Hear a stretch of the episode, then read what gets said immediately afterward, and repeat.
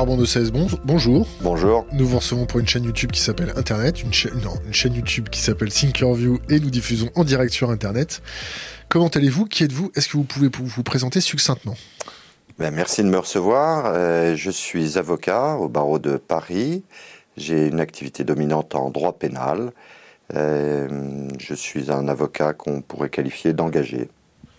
Quel type de dossier euh, vous, avez, vous, avez, été amené à gérer Quel type d'affaires de, euh Alors c'est très divers, hein. et puis quand on vieillit, évidemment, ça évolue. Euh, j'ai fait du terrorisme, j'ai fait du pénal de rue, je fais maintenant un peu plus de pénal des affaires, de pénal du travail, du pénal de la concurrence. Je défends aussi souvent des confrères qui sont attaqués. Quel âge vous avez? 47 ans. Combien vous gagnez? Alors, euh, ça va vous surprendre, mais je ne... c'est surtout mon épouse qui regarde ça. Je pense que je ne vous mens pas en vous disant que c'est entre 10 et 15 000 euros par mois. Depuis combien de temps? Depuis 20 ans, je suis avocat. Pourquoi vous avez décidé de faire avocat? Ah, C'est une vocation. Euh, très tôt, euh, je me rappelle une conversation avec mes parents vers 10-11 ans. L'œuvre de justice m'a toujours séduit. Euh, j'hésitais entre la magistrature et, le barreau. Et je me rappelle très bien une conversation avec mon père qui m'a dit que dans la magistrature, il fallait obéir. Et donc j'ai su que je serais avocat. C'est un problème pour vous d'obéir?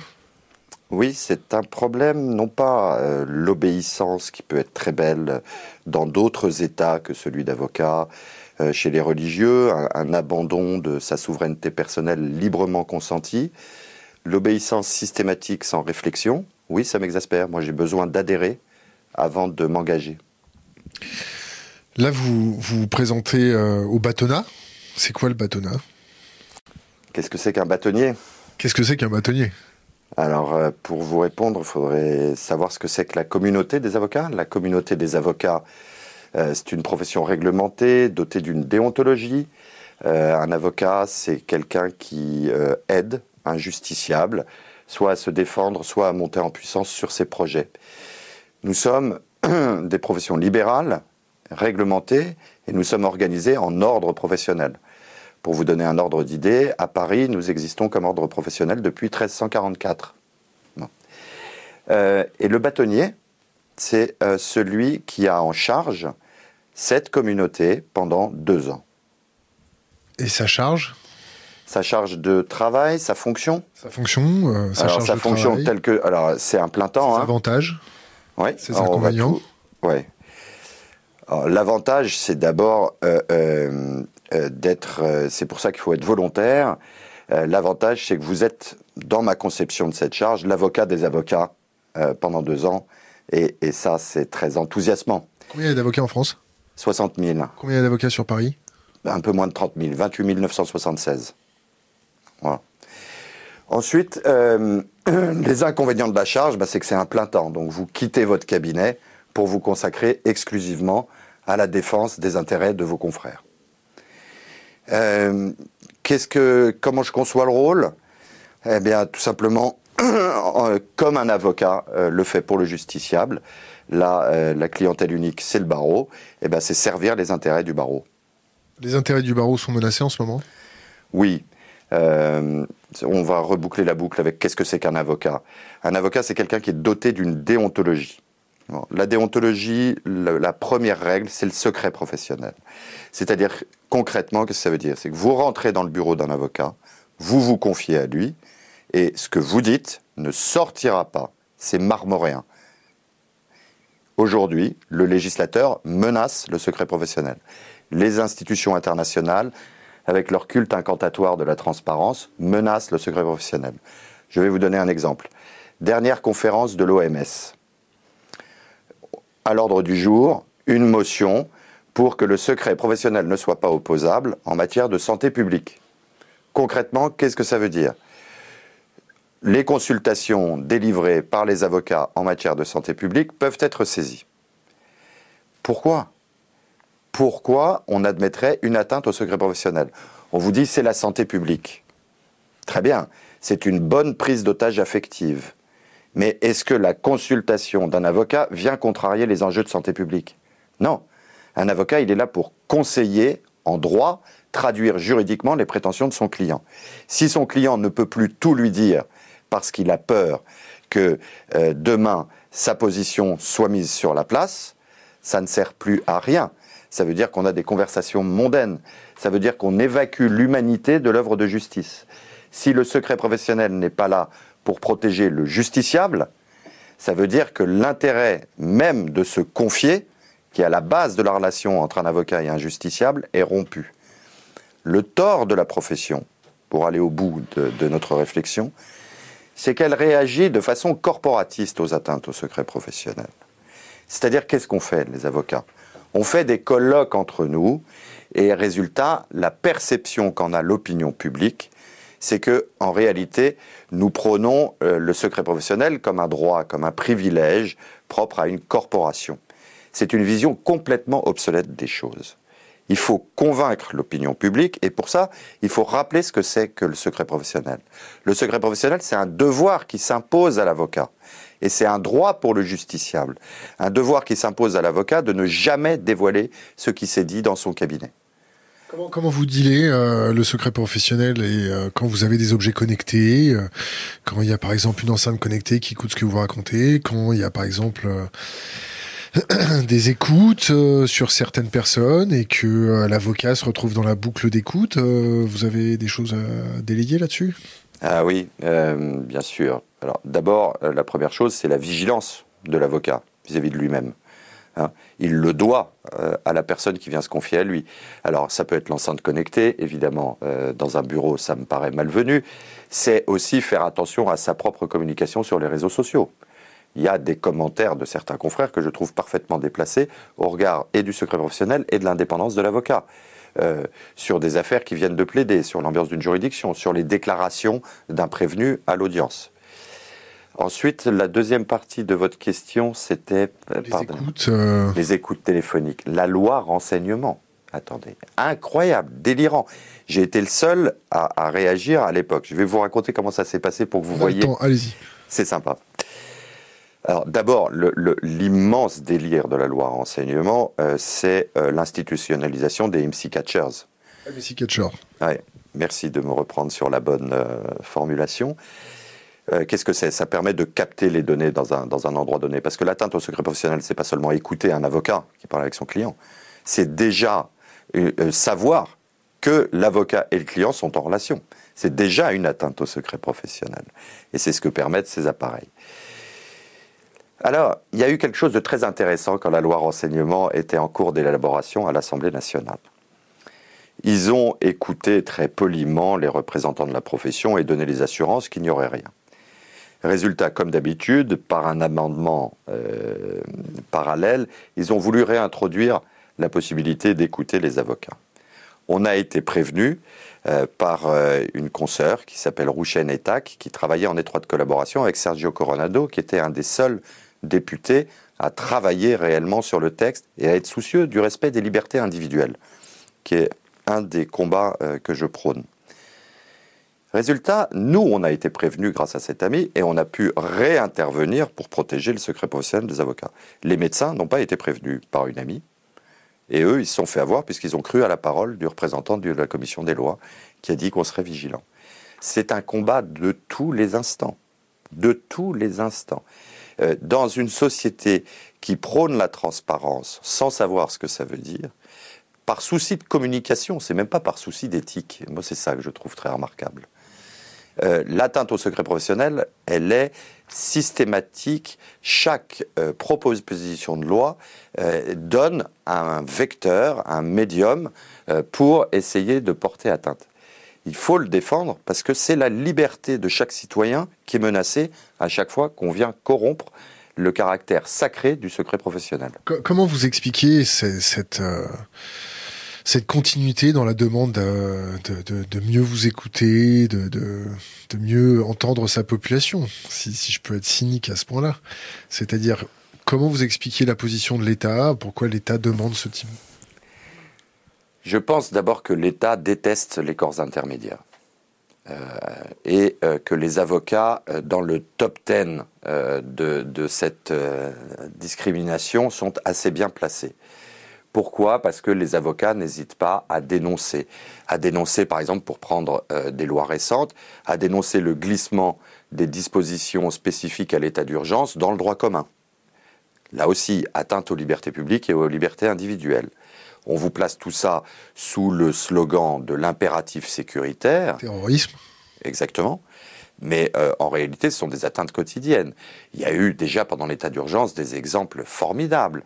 Enfin, je veux dire, pendant la COP 21, on interdisait à des écologistes de se réunir sous prétexte de l'état d'urgence. Pendant l'Euro 2016, on interdisait à des supporters qui étaient assignés à résidence. Donc, si vous voulez, ça devient prétexte à quoi? À une police administrative. C'est un moyen simple qu'on donne à l'État de prendre des mesures arbitraires et liberticides aux dépens de la liberté d'aller et de venir par commodité. Ça n'a rien à voir avec des impératifs de sécurité et encore moins de lutte antiterroriste, d'empêcher des militants écologistes de se rendre où ils veulent et des supporters de football de faire de même. Donc vous m'interrogiez sur le, le fait que la transparence et l'impératif sécuritaire deviennent envahissants. Moi, je vous dis, c'est une dialectique facile, une communication facile. Et, je le dis d'autant plus simplement que je n'ai aucun mépris pour les citoyens qui se sentent en insécurité. Je pense qu'il faut les écouter. Mais je pense qu'il ne faut pas les leurrer. Et que la principale insécurité, elle réside dans l'abandon de nos valeurs. Et nos valeurs, c'est d'abord la liberté. C'est d'abord la liberté et quoi d'autre? Quelle autre valeur on peut prôner? Un principe euh, galvaudé, mais j'ai été ravi de lire une décision récente du Conseil constitutionnel qui a consacré ce principe, c'est le principe de fraternité. C'est-à-dire qu'on n'entame pas la relation humaine par la défiance. C'est-à-dire qu'il y a un principe de fond, c'est celui de l'altérité. C'est de reconnaître en l'autre un égal, de reconnaître que nous sommes tous des frères humains qui occupons la Terre à un moment donné et qu'une réflexion globale n'est pas à exclure et qu'il faut aborder évidemment avec prudence les enjeux, évidemment en les réfléchissant, mais en ne les réfléchissant pas sous l'angle exclusif de la sécurité. Pourquoi? D'abord parce que c'est un marché, la sécurité. Il ne faut pas être trompé. C'est un marché qui génère beaucoup d'argent. Aujourd'hui, on le voit. Je vais vous donner un exemple euh, concret. Le nouveau tribunal de grande instance de Paris. C'est un endroit euh, qui a euh, mille avantages. Euh, il eût été encore plus glorieux s'il s'était accompagné d'une révolution des cultures et des mentalités. Mais en tout cas, il a le mérite d'exister, cela dit, avec des règles de sécurité délirantes. Délirantes. J'ai eu la chance de m'entretenir avec le président du tribunal. Je lui ai demandé qui avait donné ces instructions à l'architecte. Il m'a dit ça nous dépasse. Nous, on en fait la promotion, mais ça nous dépasse c'est la technostructure. Et la technostructure, qu'est-ce qu'elle négocie en réalité quand elle impose des, artifices de, sécurité? Parce que ça n'empêche rien, je vais y venir dans un instant. Elle impose le fait qu'un budget, qui est le budget de la nation, soit consacré à ses propres entreprises qui vendent de la sécurité. Voilà, c'est une question parfaitement commerciale. Et c'est si vrai que c'est dans le déni de l'intérêt des particuliers, donc des personnes, autre valeur qui doit être au centre des réflexions, qu'il y a une semaine, un mineur s'est vu refuser le statut de mineur isolé. L'audience avait lieu au quatrième étage. Il a tenté de se suicider. Dans ce bâtiment extrêmement sécurisé, la première personne qui doit être protégée, c'est le justiciable. Eh ben non, c'était un jeune burkinabé, non? Oui, un burkinabé qui s'est jeté du quatrième étage. Deuxième réflexion extrêmement intéressante euh, que ça a provoqué, qui à mon avis est parfaitement symbolique. Concomitamment au drame, le président du tribunal de grande instance tenait une réunion avec ses homologues pour leur vanter la qualité de l'architecture du bâtiment et leur dire que c'était l'avenir de tous les tribunaux de France il ne s'est pas déplacé. Ce sont des avocats, ce sont d'autres justiciables et les personnels de l'ordre des avocats qui se sont précipités au secours de ce jeune malheureux. Et aucun magistrat n'est descendu les remercier. Personne. Il y a une vague cellule de soutien psychologique euh, qui a été mise en place. Si vous voulez, voilà le drame humain. Voilà à quoi conduisent ces bâtiments. Autre délire architectural.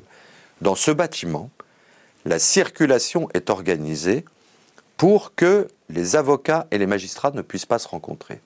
Et pire, que les justiciables ne puissent pas non plus rencontrer les magistrats. Et ça conduit à une déclaration, moi, qui m'a laissé pantois. Madame Prévost-Després, l'autre matin sur France Inter, a déclaré Ce tribunal est formidable. Rendez-vous compte, dans l'ancien palais de justice, on pouvait croiser les avocats et les prévenus de nos audiences. Écoutez bien, ce qui nous obligeait à expliquer nos décisions. Vous voyez à quoi on en vient? Cette compartimentation symbolique, en fait, c'est le refus de motiver les décisions. une bonne décision est une décision qui est comprise. Une bonne décision est une décision qui est comprise. Je vois que vous avez relu le mariage de Figaro. Vous savez, quand le juge à la fin euh, euh, dit à Figaro, c'en est assez de ces injustices, je vais en, corriger une seconde en vous motivant mon arrêt. Tout juge qui s'y refuse est un grand ennemi des lois. Hmm. Euh, il y a des avantages quand même dans ce nouveau tribunal ou pas du tout? Question d'Internet. Il y a un avantage euh, pour les magistrats euh, qui n'est pas négligeable, c'est la qualité du travail. C'est clair que les espaces de travail étaient beaucoup trop restreints dans l'ancien palais. Moi, j'étais favorable à une extension en prenant la préfecture de police de Paris et en restant au cœur de la cité. Là aussi, il y a une question symbolique de l'accès au droit. Le, budget du ministère de la Finance euh, en France, c'est combien? Le budget du ministère des Finances le, Pardon, le budget, le budget du ministère de la Justice. Euh, je, vais, vous répondre. Il est, il est en, augmentation prévue, mais si vous voulez parler de la question budgétaire du projet de loi, euh, je vais vous dire quelque chose qui va être plus parlant que le, le budget lui-même sur ses affectations. Ce que je peux vous dire, c'est qu'on est au 24e rang européen en termes d'argent dédié par habitant. La Grande-Bretagne, 150 euros. L'Allemagne, 135 euros. La France, 75 euros par habitant. Vous voyez, il y a quelque chose qui ne marche pas, sans compter que, en plus, notre justice est gratuite. C'est un de ses grands mérites. Alors que, si vous prenez l'exemple de la Grande-Bretagne, l'accès au droit est payant. Et malgré ce handicap, le budget alloué à la justice par habitant, parce que c'est comme ça qu'il faut raisonner, c'est pas par grande masse, est le double du budget qui consacre les Français. Vous voyez, là-dessus, il y a un retard immense. Vous savez que le nombre de magistrats a à peine évolué depuis 1945, alors que notre population a augmenté euh, fortement. Sensiblement de 50%. Alors, euh, question d'Internet. Pourquoi les avocats ne parviennent pas à aller dans le même sens, contrairement aux notaires et aux experts comptables? Parce qu'on est des chats. On est, euh, vous savez, nous, on est un village gaulois. Un avocat, c'est d'abord un esprit individuel. Il y a une deuxième raison, euh, parce que l'internaute a, tout à fait raison. La deuxième raison, c'est que nous sommes des professions libérales alors que les notaires sont des officiers ministériels. Mais ce qui m'intéresse euh, les causes donc peuvent être analysées comme ça, c'est qu'il y a une liberté d'expression chez nous qui favorise la dispersion et la dilution de la parole. Il faudra y travailler. Il faudra y travailler, mais pas en imposant les choses. Il faudra y travailler par une œuvre de conviction. Mais pour répondre directement, il a d'autant plus raison, participation aux élections des notaires, 100%. D'accord? Participation, donc c'est la Légion romaine. Participation aux élections des avocats, 20% c'est le village gaulois, avec ce qu'il a de sympathique, mais ce qu'il a de faible, si on veut conclure par la guerre des Gaules. Il faut nous organiser, il faut nous organiser mieux, faut professionnaliser notre influence. Je vais vous donner un exemple. Euh, les notaires, ils passent trois décrets par an. Nous, on en passe zéro. Je vais vous donner un autre exemple. Le fameux projet de loi justice dont vous venez de m'entretenir. Tout le monde est d'accord pour réformer la justice en France tout le monde euh, critique le projet de loi actuel, et souvent à raison. Mais je pose une question concernant les avocats. Où est le projet de loi des avocats? Laquelle de nos institutions représentatives, au lieu de subir le texte, a décidé de prendre la question en amont et de soumettre des propositions au gouvernement et à l'Assemblée nationale? Personne. Personne parce qu'on gouverne à courte vue. Vous savez qu'on ne fait pas de prospective. On ne sait pas qui sera l'avocat dans dix ans. Et de même, en matière d'influence, eh ben, nous sommes faibles, nous sommes faibles de notre faute, parce que nous ne travaillons pas, ou pire, nous péchons par orgueil, nous pensons qu'étant avocats, nous pouvons simplement par talent convaincre euh, les pouvoirs publics, mais nous commettons une grave erreur, nous ne parlons pas la même langue. Puis vous organisez pas pareil. Il n'y a pas de phalange, euh, il a pas de phalange d'avocats. Oui, ça c'est plutôt heureux qu'il n'y ait pas de phalange d'avocats si on doit raisonner en termes de, résonance historique. Euh, ce, qui est, ce qui est sûr, ce qui est sûr, c'est que nous, on a, euh, on a par contre une réelle influence. Pourquoi? D'abord parce qu'on est un poste d'observation privilégié de la société française. Comment elle va la société française en ce moment? Ah, Je pense qu'elle est tendue. moi, je suis très intéressé par le mouvement des Gilets jaunes très intéressé. Euh, donc vous acceptez cette digression. J'ai répondu à la question précédente. Je n'ai pas, esquivé le, le débat. Ah, moi, je suis fasciné par l'incapacité de l'État à faire face à des nouvelles formes de contestation. Comme s'il fallait que le format d'une contestation soit préétabli, presque isonormé, vous voyez, pour qu'on puisse y répondre. Je pense typiquement que la profession d'avocat a un rôle à jouer. Contre les dérives du gouvernement? Alors, contre les dérives, évidemment, si vous voulez, par exemple, les mesures liberticides euh, d'interdiction euh, de se rassembler ou de manifester, euh, qui sont en plus sanctionnées par le code pénal. Mais aussi pour apaiser la situation, pour essayer d'en sortir par le haut. Qui, mieux que les avocats, connaît les règles de la médiation? Qui, mieux que les avocats, est habitué à faire face à de nouveaux enjeux à de nouvelles formes de poser les questions? Nous, on est en contact avec toutes les strates de la population. Les avocats sont tout prêts à engager une médiation gouvernement gilet jaune, à organiser euh, la triangulation de la parole, euh, la façon dont chacun va pouvoir exposer euh, ses enjeux, ses contraintes, ses envies. C'est pas du tout utopique que l'État que l'État accepte parce qu'il est en conflit d'intérêts là l'État il ne peut pas être à la fois parti et juge de l'opportunité euh, des revendications. Vous avez lu les revendications? Les revendications, alors je les ai trouvées très diffuses, mais c'est précisément ce qui est intéressant. C'est un peu la liste de Noël, non? C'est la liste de Noël, mais pourquoi? Parce qu'on ne les a pas aidés à rassembler. Et malgré cette liste de Noël, donc qui convoque le Père Noël, donc l'utopie, ce n'est pas du tout utopique, les préoccupations qui sont portées c'est pas utopique dans un dans un, milieu de guerre économique, de mondialisation et d'érosion du pouvoir d'achat. Oui, mais l'érosion du pouvoir d'achat, certes, mais l'Europe euh, euh, va pouvoir écouter les revendications des gilets jaunes? Non, mais je pense que euh, euh c'est pas le problème des gilets jaunes s'ils ne sont pas audibles. Je pense que il faut d'abord avoir envie d'écouter quelqu'un. Bon, pour qu'il soit audible. Est-ce que euh, euh, la Commission européenne euh, vous donne l'impression d'avoir envie d'écouter les gilets jaunes, les avocats, vous, moi? Ce n'est pas organisé pour. C'est une technostructure. Une technostructure, plus elle fonctionne de façon autonome et sans perturbation démocratique du processus de décision, mieux elle se porte. C'est ça l'immense question qui est posée actuellement. C'est comment porter la revendication pour devenir audible. Maintenant, qu'il y ait des enjeux budgétaires et des contraintes budgétaires, ça n'échappe à personne non plus. Heureusement qu'il y a des fonctionnaires qui sont là pour vérifier l'affectation des fonds.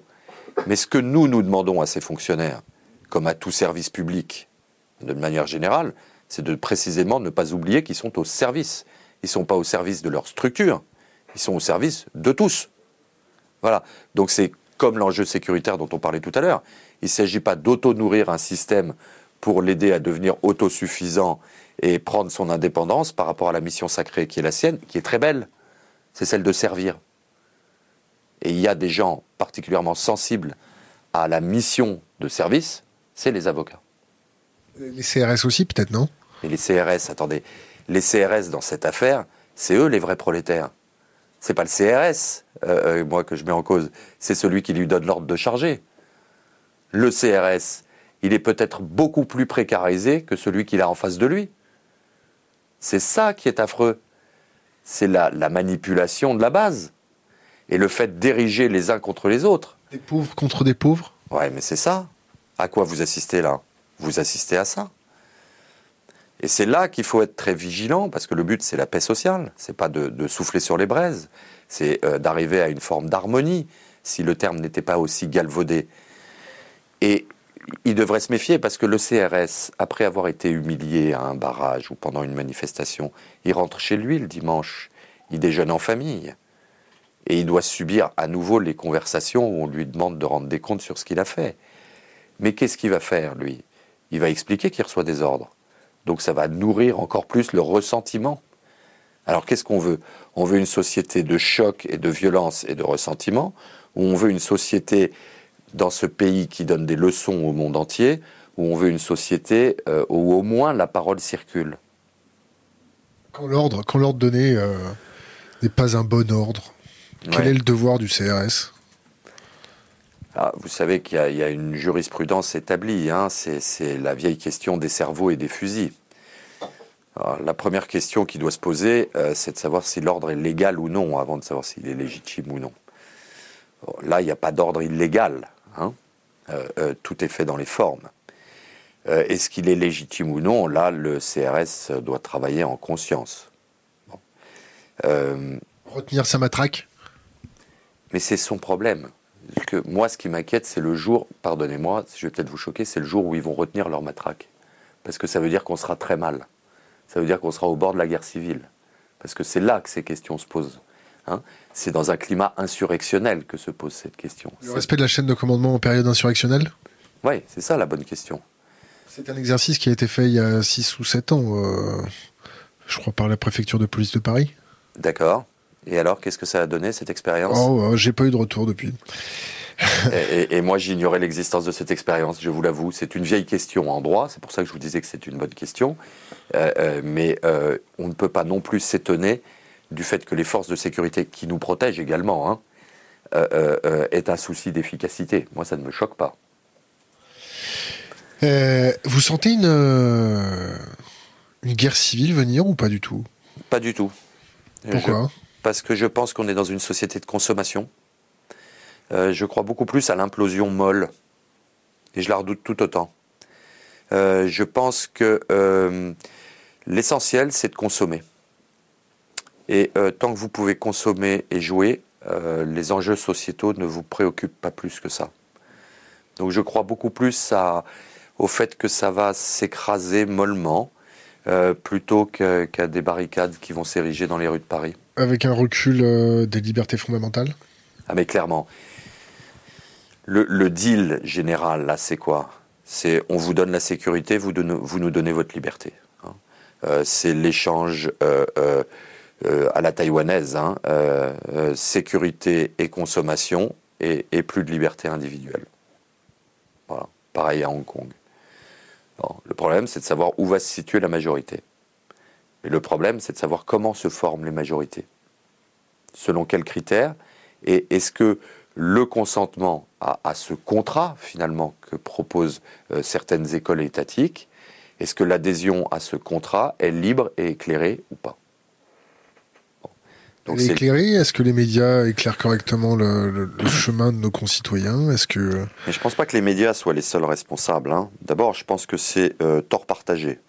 Euh, peut-être que si on manifestait plus d'appétit euh, pour euh, des, séquences d'échanges, d'informations, de débats que nous n'en manifestons aujourd'hui, et c'est tout l'intérêt de votre émission, c'est de donner le temps de s'expliquer, peut-être qu'il y aurait plus d'offres. en contrepartie, toujours médias pas seuls responsables, mais quand même co-responsables, c'est précisément la question des formats et euh, de la communication qui prime sur la pensée. Moi, je suis très frappé euh, de voir à quel point on favorise la réduction du champ lexical. Hein. et quand on réduit la sémantique, eh bien, on réduit la pensée. Bon, eh bien, si on accepte de voir la pensée réduite, il ne faut pas s'étonner que le postulat du débat soit mal posé. Et que les gens agissent d'une façon primitive? Mais vous savez, oui, primitive, primaire, primale, euh, tout, tout, ce que vous voulez. Euh, je pense qu'il ne faut pas non plus être dupe du fond de l'homme. Hein. nous avons une part de violence en nous. Euh, je vous le dis, moi, en tant qu'avocat pénaliste, je, je, vous dis, tout être humain a une part non seulement de violence, mais même de monstre en lui. L'avantage des États civilisés, l'avantage des États de droit, c'est précisément que l'homme accepte de dominer ses impulsions et ses instincts violents. On est toujours dans un État de droit? Ah oui, je crois. Ah, même avec euh, la déviance de, de, la délinquance en col blanc? Non mais attendez, la délinquance en col blanc, c'est une forme de délinquance, c'est pas ça l'état de, droit. L'état de droit, c'est l'état qui garantit à l'individu de pouvoir se défendre. Les whistleblowers, ils peuvent se défendre? Et qu'est-ce que c'est Les lanceurs d'alerte? Ah, ils peuvent mal se défendre aujourd'hui. Le mérite, et ça on peut quand même pas euh, le nier, le mérite c'est qu'il y ait une réflexion législative pour leur octroyer un statut de protection. Alors aujourd'hui, ce statut est très insuffisant. Il y a d'ailleurs une part d'arbitraire euh, dans le fait de savoir qui a le droit de bénéficier du statut de lanceur d'alerte ou, de ne pas en bénéficier. Mais vous ne pouvez pas nier qu'aujourd'hui, le législateur a, un, n'a pas méprisé euh, euh, le, le, phénomène des lanceurs d'alerte, et deux, essaye de leur octroyer un statut de protection. 3. Est-ce que ce système est parfait? Non. 4. Est-il perfectible? Oui. 5. Les avocats sont à la disposition du législateur pour l'aider à le perfectionner. Euh, euh bon courage. Le secret des affaires? Ouais. C'est bien, non? Est-ce que c'est bien? Je vais vous dire, c'est pas si mal parce que c'est une problématique proche, euh, euh, de, proche la, préoccupation du secret professionnel. Le secret professionnel, c'est sacré, ça ne doit pas servir de prétexte au secret des affaires. Mais euh, réfléchissons deux secondes. Est-ce que vous créez un brevet, vous ne bénéficiez pas du secret des affaires, qu'est-ce qui se passe? Les initiatives et le progrès sont frustrés. Bon, et de toute façon, quelles que soient les lois qui protègent le secret des affaires, en creux dans votre question, si je l'aperçois mal, coupez-moi, euh, je perçois une forme d'ironie, de façon de dire que le secret d'affaires est un moyen simple euh, euh, pour procéder aux pires turpitudes en pleine impunité. Mais admettez quand même avec moi que de toute façon, il y aura toujours des gens pour violer les lois, qui aient un statut de secret des affaires ou pas, et admettez avec moi aussi, sur un terrain plus positif, que loi sanctionnant le secret des affaires ou pas, il y aura toujours des gens vigilants, animé d'éthique pour dénoncer les comportements inadéquats. Donc, si vous voulez, cette loi sur le secret des affaires, en réalité, elle menace de sanctions totalement disproportionnées qui va dénoncer quoi que ce soit. Mais en parallèle à tout ça, la loi sur le secret des sources a été renforcée. L'immunité des journalistes a été renforcée. Donc, que le texte ne soit pas équilibré je vous le concède bien volontiers, mais que les conséquences du texte dans leur traduction juridictionnelle fassent peser une menace telle que nous pourrions considérer que nous ne sommes plus dans un état de droit, pardonnez-moi, je ne suis pas d'accord. Le critère de l'état de droit, c'est précisément que c'est un juge qui va apprécier la proportionnalité de l'intérêt pour le public d'avoir accès à une information et euh, les intérêts lésés en face c'est s'il n'y avait plus de tiers et que la seule autorité administrative était en mesure de sanctionner qu'on sortirait de l'état de droit. Mais l'indépendance de la justice permet de garantir précisément qu'il y a un tiers de confiance, le juge, qui va apprécier le choc entre la rétention de l'information et la révélation de l'information. Donc la, justice va bien en fin de compte sous Macron mais c'est pas euh, sous Macron, si vous voulez. Moi, je pense que les, les, problèmes dont souffre notre justice sont bien antérieurs. On peut faire porter tous les péchés du monde à ce projet de loi, à ce gouvernement, et en général, c'est porté par des majorités qui ont été au gouvernement précédemment, qui n'ont pas du tout contribué à ce que l'œuvre de justice se perfectionne. Un autre sujet qui me tient à cœur, ce sont les délais de jugement, le temps de la justice. Est-ce que ça, c'est compréhensible par le justiciable? Bon, mais si vous voulez, il n'y a pas eu plus de magistrats nommés avant qu'il n'y en a aujourd'hui. Il y a un, dilemme aujourd'hui énorme pour les chefs de juridiction qui est scandaleux. C'est la gestion du flux des dossiers. Déjà, cette seule ambition laisse, euh, laisse rêveur. Et la motivation des décisions, on en revient. C'est-à-dire, soit vous rendez justice rapidement mais vous ne motivez pas vos décisions, soit vous motivez vos décisions, et à ce moment-là, euh, euh, il ne faut pas vous étonner que la décision euh, soit tardive. Je vous donner un exemple. Nos, cousins, l'Italie, choix très affirmé de motiver les décisions. Il y a actuellement des décisions qui sont rendues par la Cour de cassation à propos d'affaires qui ont débuté avant que je ne prête serment il y a plus de 20 ans. Vous voyez, il y a peut-être un équilibre à trouver, euh, euh, parce que euh, plus de 20 ans après, ça n'a plus de sens. On, va, on va sauter du coq à l'âne. avocat, c'est quoi? C'est un sacerdoce C'est un... C'est une mission, c'est un métier, c'est une vocation. C'est un état. Un, un avocat, c'est un état. Les... avocats ont pour réputation de n'avoir aucun scrupule à raconter n'importe quoi pour obtenir gain de cause. Ouais, ce sont bien les seuls. Peut-on être un bon avocat et entretenir un rapport moral à la vérité? Bien sûr. Bien sûr. Bien sûr. Euh, je vous parlais tout à l'heure de la déontologie. Euh, la déontologie, précisément, euh, permet d'encadrer la façon dont nous agissons. Dire qu'un avocat est prêt à raconter n'importe quoi, c'est fonctionner par a priori. Alors, comme toutes les caricatures, c'est amusant, mais ça ne reflète pas la réalité. Et pour une raison simple, c'est que nous défendons le justiciable. Que raconter n'importe quoi, c'est la garantie d'envoyer le justiciable à 180 dans le mur.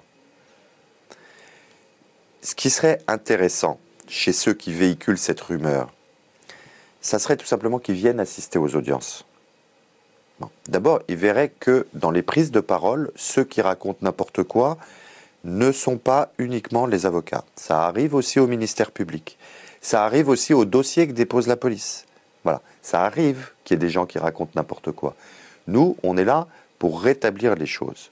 Celui qui a la charge de l'objectivité totale de l'audience, c'est le juge. Nous, qu'est-ce qu'on fait valoir? On fait valoir dans un premier temps euh, auprès du juge qui a une règle du jeu qui préside à la mise en cause d'autrui, c'est le respect de la procédure. Donc, est-ce que la procédure a été respectée? C'est-à-dire, est-ce qu'on est en mesure, nous, la société française, de juger X ou Y Ou est-ce que la procédure n'a pas été respectée? Et à ce moment-là, les conditions d'un procès équitable ne sont pas réunies. La deuxième chose, si les faits sont contestés, c'est de dire pourquoi on est en mesure de contester une vérité, qui est celle de l'enquête de police, par rapport à ce qui s'est passé. Et si les faits sont reconnus, c'est de demander au juge d'apprécier la responsabilité exacte de celle ou celui qu'on défend dans la commission de l'infraction. Est-ce que cette œuvre, déjà extraordinairement complexe, et d'où le besoin d'humanité des avocats, c'est la première ligne de notre serment, en quoi est-ce raconter n'importe quoi? Sans compter que le juge se forge une conviction comment, à votre avis? Sur les seuls dires des uns ou des autres ou à partir des pièces que nous produisons? Vous savez que l'argumentation d'un avocat est soutenue par des conclusions écrites, conclusions écrites auxquelles, pour leur donner un caractère probant, nous adjoignons un certain nombre de pièces. Ces pièces, elles reflètent la réalité d'un dossier. Donc est-ce que vous croyez que vous pouvez bâtir une œuvre romanesque à partir du moment où vous produisez des pièces et où vous avez un dossier sur le bureau du juge? Si je vous dis le, petit Grégory, ça vous fait penser à quoi? Bah Ça, c'est un grave dysfonctionnement judiciaire. C'est un grave dysfonctionnement judiciaire avec une responsabilité de l'État qu'on retrouve dans d'autres dossiers comme Outreau, c'est-à-dire d'abord l'âge du juge d'instruction. Trop jeune Bien sûr, trop jeune. Et ça, alors ça, c'est un, défaut typiquement français, c'est l'extrême compartimentation entre les différents métiers du droit. Hein. Très difficile pour un avocat de devenir magistrat. On parlait tout à l'heure euh, de la société anglo-saxonne, beaucoup plus fluide, beaucoup plus fluide, donc beaucoup plus de façons de penser et de réfléchir. Ensuite, c'est la mécanique judiciaire qui vise à légitimer les erreurs initiales. C'est-à-dire, vous savez que vous avez des moyens de recours. Vous allez devant la chambre de l'instruction, etc. Des juges qui jugent des juges et ne les déjugent pas. Donc, si vous voulez, la, machine judiciaire est là pour conforter la décision du juge qu'il ait raison ou, en l'espèce, avec le malheureux juge Lambert, qu'il ait tort. Donc, partant de là, la machine ne broie pas que ses victimes, elle peut aussi, malheureusement, transformer en victime ses propres valets. Dur. on, passe encore du coq à l'âne. si je vous donne une, baguette magique pour le bâtonnat, vous changez quoi Votre plan d'attaque Des choses à faire là d'un coup, tac au tac? Ah, euh, alors à vrai dire, euh, j'ai jamais réfléchi à l'opportunité d'une baguette magique ou d'un Deus ex machina. Euh, la première chose que je changerais, c'est l'extrême tension qui règne actuellement entre les magistrats et les avocats, y compris, et c'est ce que je trouve détestable, les avocats dans leurs missions apparemment les plus humbles. J'ai beaucoup de confrères qui sont bousculés à l'audience par des magistrats, euh, qui sont peut-être exaspérés nerveusement par d'autres choses, mais ce n'est pas aux avocats d'en payer le prix. Il ne faut pas oublier que nous concourons tous à l'œuvre de justice. Et donc la première chose euh, que je ferais, c'est faire disparaître les box vitrées, faire disparaître les incivilités des magistrats à l'audience, et ce serait euh, remettre l'avocat au cœur de son rôle euh, citoyen, civique, social, sociétal, y compris à l'audience, dans une mission très noble qui est celle de l'aide juridictionnelle, c'est-à-dire la défense des plus démunis. Euh, l'avocat est malmené alors qu'il défend ceux qui méritent le plus d'attention et que l'avocat qui est déjà fort mal et fort tard indemnisé, qui donne de lui, de son art, qui contribue en plus à la mission de service public de la justice en se faisant, c'est-à-dire qui est une des très belles figures de notre barreau, ce sont les confrères qui se dédient à l'aide juridictionnelle, parce qu'ils aident à valoriser euh, ce qu'est un avocat dans sa mission la plus noble. Eh bien, mon coup de baguette magique, euh, ça serait pour qu'ils arrêtent de subir en plus euh, des tentatives d'humiliation ou d'intimidation qui, à mon avis, sont parfaitement déplacées. L'élargissement de l'arbitrage, est-ce que c'est les prémices d'une justice privée?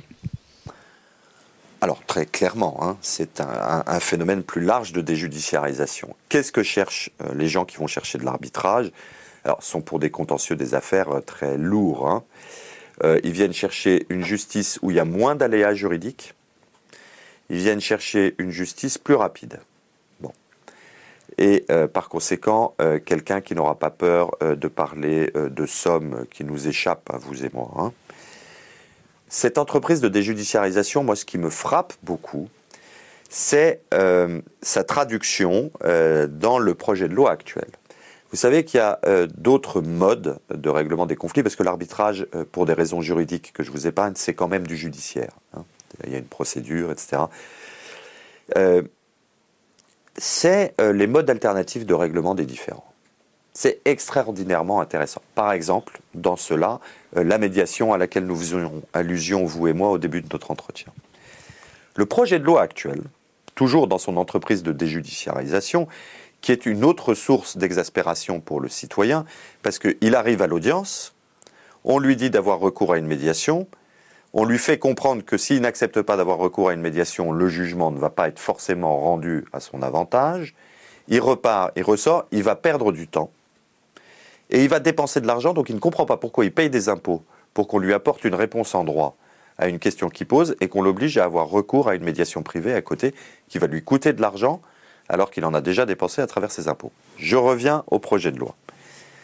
Aujourd'hui, on veut rendre les modes alternatifs de règlement des différends un préalable obligatoire à l'action en justice. Qu'est-ce que ça veut dire? Ça veut dire que l'État a une démarche étrange. Mode alternatif, c'est alternatif à quoi? À la justice d'État. Eh bien, si l'État impose qu'on ait recours au mode alternatif de règlement des différends dans, son, dans sa vaste entreprise de déjudiciarisation, ça veut dire quoi? Ça veut dire qu'il rejudiciarise les modes alternatifs de règlement des différends. Vous voyez ce que ça veut dire? Ça veut dire que non seulement on bloquait l'accès aux juges, mais en plus, et à mon avis c'est parfaitement constitutionnel, on impose un préalable obligatoire. Et ce qui est très intéressant quand on connaît les réflexes de notre vieux pays colbertiste, c'est que l'étape suivante, moi je vous parie que c'est l'État qui va créer un établissement des modes alternatifs de règlement des différends. Voilà, donc vous voyez la société idéale vers laquelle on se dirige. Euh, question d'Internet, si je peux demander qu'on me remonte un peu la liste. Vas-y, remonte-moi un peu la liste. Super. Euh, question d'Internet, des conseils pour les futurs militants manifestants arrêtés? On va dire euh, samedi, on sait jamais pour les gilets jaunes si il y, a un barbecue qui est organisé sur les Champs-Élysées. On parle de garde à vue, on confiance dans l'avocat commis d'office? Totale confiance dans l'avocat commis d'office. Le bon réflexe, c'est appeler un avocat. Moi, pardon de jouer à l'ancien combattant, mais il se trouve qu'au départ, on n'était que quatre à militer pour la présence de l'avocat de la première heure de garde à vue. Nathalie Schmelk, Fabrice Orlandi, Pierre-Olivier Sûr et moi. Et on est assez content de ce qu'on a fait parce qu'on a réussi à insuffler un, travail de mutualisation. Euh, c'est-à-dire qu'on prenait des conclusions, nous, systématiquement, pour contester la validité euh, euh, de toutes les procédures à partir du moment où on nous avait refusé l'accès dès la première heure de garde à vue.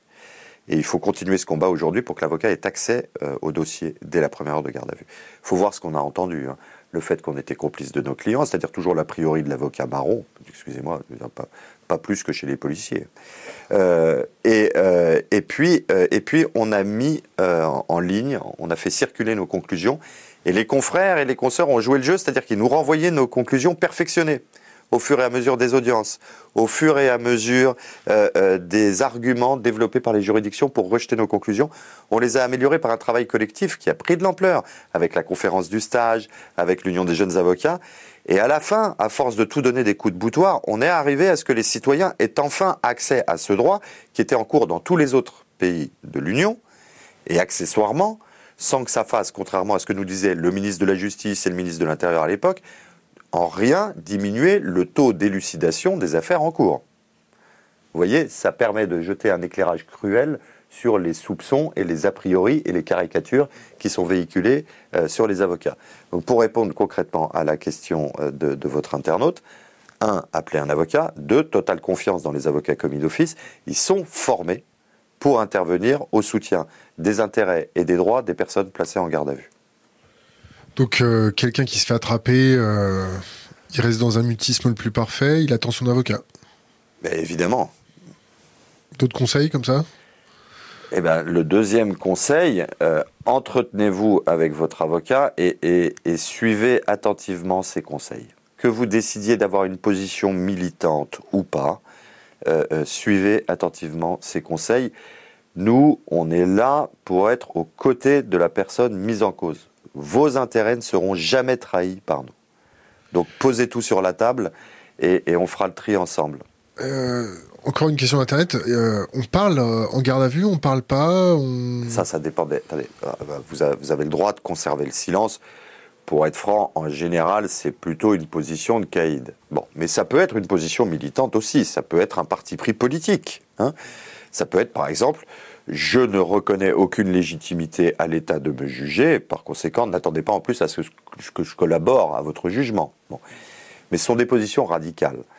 Euh, euh, moi, je pense que si on se fait choper dans une manif, euh, il n'y a aucune raison de ne pas parler. Si vous voulez, vous n'êtes pas, pas monté au braco, vous voyez. Bon, donc pour moi, garder le silence dans ce type de dossier, sauf conviction philosophique profonde, a peu de sens. Mais surtout, L'avantage de l'assistance d'un avocat, c'est que c'est lui qui va vous dire, au, regard des faits qui vous sont reprochés, si il n'y a pas de règle générale. Euh, l'avantage de l'avocat, c'est qu'il va faire du sur-mesure. Il va vous expliquer où est votre intérêt en fonction des charges qui pèsent sur vous, et puis il va vous suivre pendant toute votre garde à vue. Chaque fois que vous serez auditionné, il sera à vos côtés, et il aura le droit à la fin de l'audition de poser des questions. Pareil en cas de confrontation. Le délit de solidarité? Bah, C'est formidable ça. Attendez, Qu'est-ce que ça veut dire? Délit de solidarité. Vous voyez où on va? C'est rien que le terme, si ça ne correspondait pas à un drame humain, moi, me, fait sourire. le principe de fraternité, grâce au travail d'Henri Leclerc, puis de Patrice Spinozzi devant le Conseil constitutionnel avec les QPC.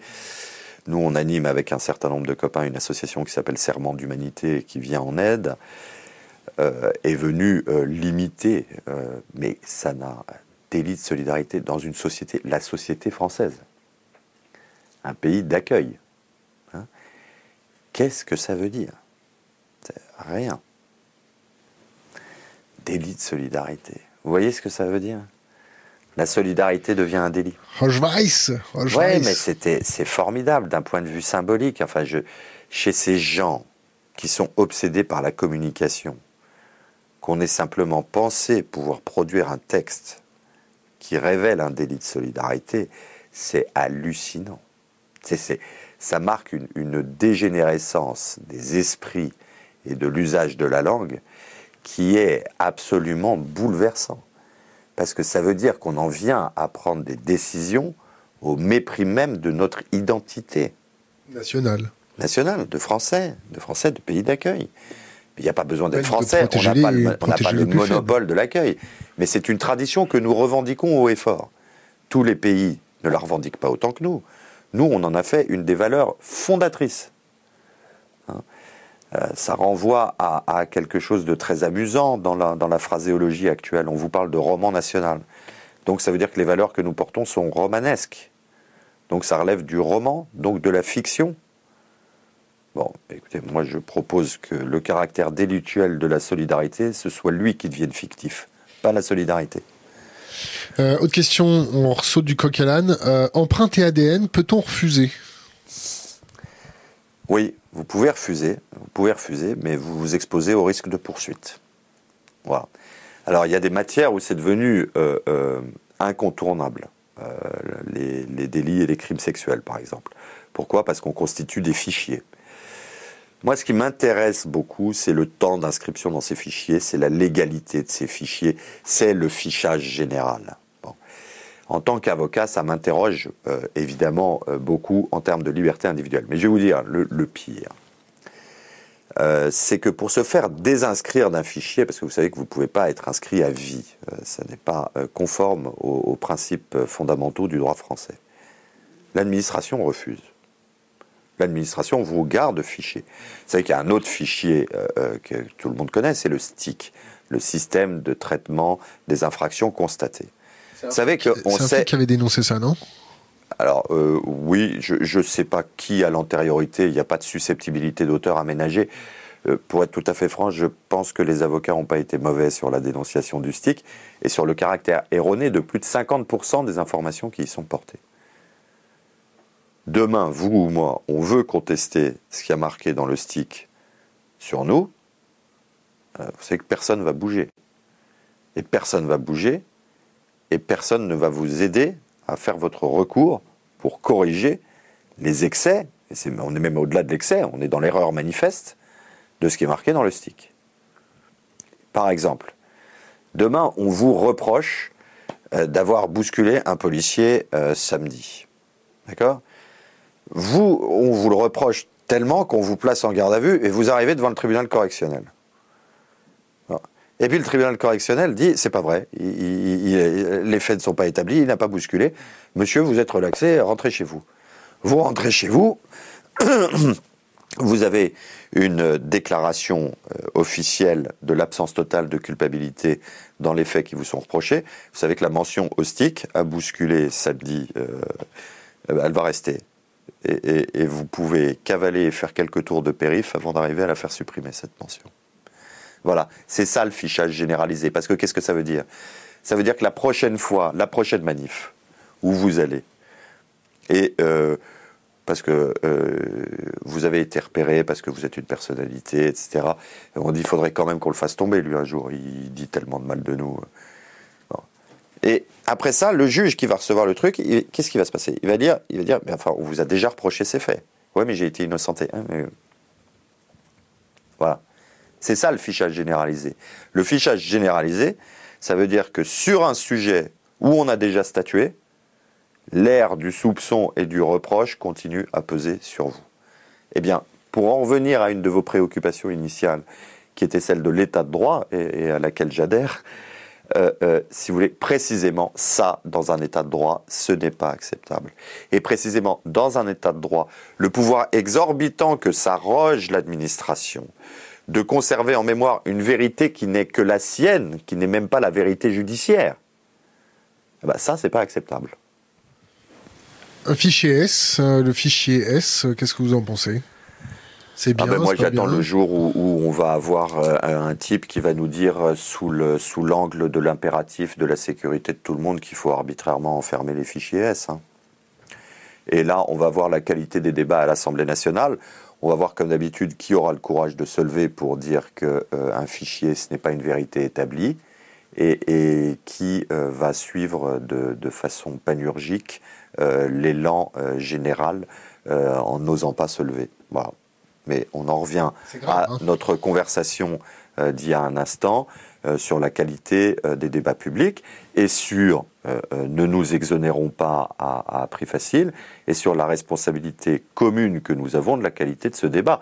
Parce que si un jour nous devions sortir de l'état de droit pour verser dans l'arbitraire étatique, ce sera une faillite collective. Nous y aurons tous contribué. C'est pour ça qu'il faut réveiller les consciences. Et pour réveiller, pour réveiller les consciences, les, préconisations pour faire ça on vote, on fait quelque chose, on fait une grève de la faim. moi, d'abord, je pense que tous les moyens sont bons. Hein. Vous, vous, adoptez celui que, que, vous dicte votre conscience. Euh, moi, j'ai pas euh, l'âme de Raoul Castro. Euh, ça, pas, moi, je ne compte pas dicter aux gens la façon dont ils doivent militer.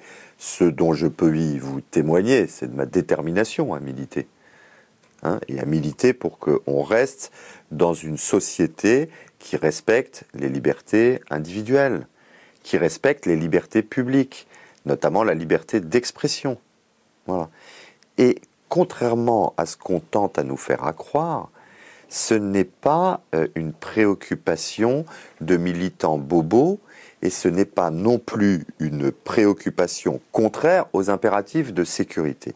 Je vais même vous dire plus. L'insécurité, c'est l'abandon de nos valeurs. Parce que l'insécurité, c'est précisément laisser aux ennemis de la civilisation le fait que nous adoptions leur façon de penser en contestant la liberté publique et la liberté individuelle. Voilà. C'est l'abandon de nos valeurs qui nous met en danger. Parce qu'après ça, qu'est-ce qui va faire la différence entre nous et nos ennemis? Rien. Donc pas, euh, vous êtes contre le fait qu'on envoie des assassins en Afrique pour aller euh, buter des terroristes ou des choses comme ça. Mais la, seule chose qui, la seule chose qui nous différencie d'eux, c'est nos lois et notre tribunal, et nos avocats et nos juges. Mais, mais c'est notre façon. Attendez, c'est clair. Doit-on être pire que les bourreaux C'est ça? Doit-on être plus bourreau que les bourreaux? Non, mais attendez, il y, a deux choses. Il y a la guerre qui obéit à ses propres lois. Hein euh, on est dans une situation violente euh, il faut voir, euh, il y a deux choses dans votre question. Il faut voir sur le théâtre des opérations comment on se comporte. Il faut voir aussi comment on se comporte chez nous face à la menace. Moi, en tant qu'avocat au barreau de Paris, euh, je vais à des audiences à Paris. Il m'arrive d'aller défendre certains de mes confrères qui sont incarcérés à Istanbul parce qu'on les accuse, parce qu'ils ont défendu un terroriste de complicité de terrorisme. Ça, c'est le dossier kurde c'est autre chose. Mais restons euh, déjà euh, sur euh, ce qui fait la spécificité de la société française ici, dans son œuvre de justice. Un terroriste, c'est quoi? C'est quelqu'un qui frappe à l'aveugle parce qu'il fait une guerre de pauvres. Mais il frappe à l'aveugle. La société française, si elle se met à frapper à l'aveugle, ça veut dire qu'elle adopte des comportements terroristes les victimes du terrorisme, elles n'ont pas l'occasion de s'expliquer contradictoirement avant d'être punies. Nous, on donne aux terroristes l'occasion de s'expliquer avant de le punir. C'est ça la différence. Dans les deux cas, il y a de la violence. Vous savez, quand euh, vous prononcez une décision d'incarcération avec une peine de sûreté, c'est violent. Seulement la différence, c'est que la personne a pu se défendre. Bon, bien, si demain on agit comme ceux qui ne donnent pas à ceux qui vont frapper l'occasion de se défendre, ça veut dire que nous devenons comme eux. Comment va le système carcéral français? Mal. Mal parce que, à mon avis, pour une raison de fond, d'abord, ce n'est pas un débat populaire, donc euh, les politiques refusent de s'en emparer parce qu'ils risquent de perdre des électeurs. Le grand drame des prisonniers, c'est qu'ils ne sont pas prescripteurs de vote. Vous voyez? Donc leurs conditions indiffèrent. Et plus euh, vous cherchez à comprendre comment améliorer leurs conditions, euh, moins vous êtes populaire. Et c'est un grand tort. Parce que ça aussi, c'est une source d'insécurité. Parce que quand la prison est criminogène, ça veut dire que vous mettez en danger vos concitoyens à la sortie, si vous refusez de vous en occuper.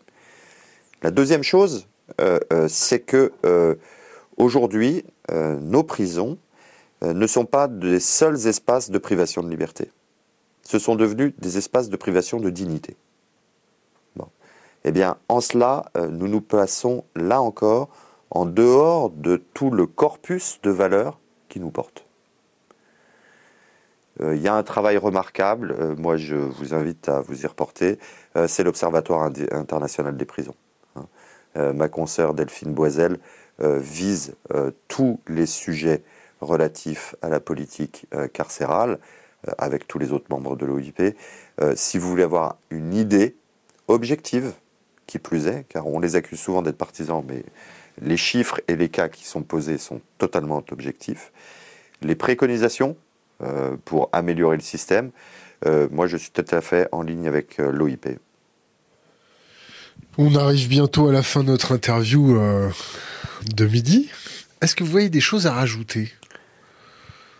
Ah, euh, pour améliorer les choses, pour parler de. Rajouter, non, si vous voulez, il faudrait, euh, faudrait qu'on lance un, colloque. Ce que je peux vous dire, c'est un, euh, vous remercier de m'avoir invité très sincèrement. N'y voyez pas une clause de style mondaine. Vous ce qu'on ce qu'on faisait ou pas? J'ai regardé, j'ai regardé, notamment un entretien avec Daniel Schneiderman que j'ai trouvé extrêmement intéressant. Euh, j'ai regardé David Koubi, que j'ai trouvé très bon. Euh, le bonjour. Euh, et, saluons-le, bien amicalement. si vous voulez, je pense, puisque je, je, conclus sur ces remerciements, que l'immense avantage de ce que vous proposez là, c'est précisément de laisser à l'échange de la pensée, au véhicule de la pensée, le temps de s'installer et d'être exprimé. Aujourd'hui, beaucoup de désaffection vis-à-vis de nos institutions. Je pense par exemple, pour revenir à ce que vous disiez tout à l'heure sur les avocats et la participation aux élections à venir, sont le fait euh, euh, d'un mépris de l'exercice qui ne laisse pas de place à la pensée. Je pense, moi, qu'on peut réformer les choses, que pour ça, on a besoin d'un élan, que ça mérite à tout le moins d'être tenté et d'être porté, ce nouvel élan. Et par conséquent, là où je vous suis d'autant plus reconnaissant de votre invitation, c'est que d'une manière générale, et la volonté des avocats, c'est d'y collaborer de façon beaucoup plus large que leur seul périmètre professionnel. Euh, c'est d'avoir une place sociétale qui soit utile. Bon. Et d'une manière générale, si on multiplie ces occasions euh, de connaître qui est autrui, de démystifier un certain nombre de choses, euh, de mieux connaître la pensée. Et donc, après ça, on adhère, on n'adhère pas, on, critique positivement, négativement, et encore heureux. Mais au moins, on sait de quoi on parle et on arrête d'être dans le slogan et la caricature. Et pour ça, merci. De rien. Est-ce que vous avez trois livres à conseiller à notre communauté? Alors, euh, trois livres. Bon, il faut, lire tout Élisée Reclus, évidemment. Mais euh, écoutez, là, euh, de Richard Kapuscinski, Eben, Mes voyages avec Hérodote, et puis ça, c'est deux livres moi, qui m'ont beaucoup marqué. C'est épatant. Euh, c'est voir euh, comment un système totalitaire produit la pensée, comment on peut s'en émanciper. Comment, euh, et puis, c'est le voyage, c'est la découverte, c'est merveilleux. et puis, un, un livre que j'aime bien quand je redescends chez moi, dans les Pyrénées, reprendre une fois par an, c'est Manon Lescaut de l'abbé Prévost, parce que c'est bon de rêver. Euh, avant dernière question parce que c'est une question que j'ai omis. Euh, euh, la justice à plusieurs vitesses, ça existe toujours. Bien sûr. On fait comment Mais attendez, vous venez de parler de l'arbitrage. Voilà, vous avez les moyens d'une justice rapide ou vous ne les avez pas. je vais vous dire, moi, ce qui me dérange le plus dans la lenteur de la justice, c'est l'absence totale de prise en compte du message social. Hein il faut quand on pose une question, si on veut avoir confiance dans le système, que la réponse à la question euh, ne vienne pas de façon dogmatique, lointaine et tardive. dernière question, euh, c'est pas une question d'ailleurs, c'est une bouteille à la mer. C'est laisser une bouteille à la mer sur Internet. Un conseil pour les jeunes générations. Un conseil, euh, ça serait de vous dire, que euh, la conversation que nous venons d'avoir euh, peut vous paraître euh, comporter des aspects très sombres. emparez-vous des derniers espaces de liberté qui existent. Nous avons, nous, la chance de vivre libre dans un pays libre eh bien, entretenez la flamme de liberté qui anime ce qui nous rassemble. Avant de vous remercier définitivement, une autre question d'Internet qui vient de tomber. Faut-il mettre des citoyens dans le législatif et l'exécutif comme il se fait dans les cours d'assises? Vous voulez parler du tirage au sort peut-être? C'est ça, hein, en réalité. Alors vous savez que le projet de loi là vise à évacuer justement le citoyen hein, en créant le tribunal criminel départemental, euh, raison pour laquelle j'y suis euh, farouchement opposé. J'ai trouvé très surprenante euh, les commentaires justement sur les réseaux sociaux des, derniers arrêts d'assises. Enfin, il y a des, des, choses très étonnantes qui circulent, y compris de la part de populistes, c'est-à-dire de gens qui devraient être assez favorables au fait que la justice soit rendue au nom du peuple français. Ça fait partie des mystères des contradictions humaines. Ah. Quelque chose à rajouter? Vous réitérez mes remerciements. Carbon de 16, merci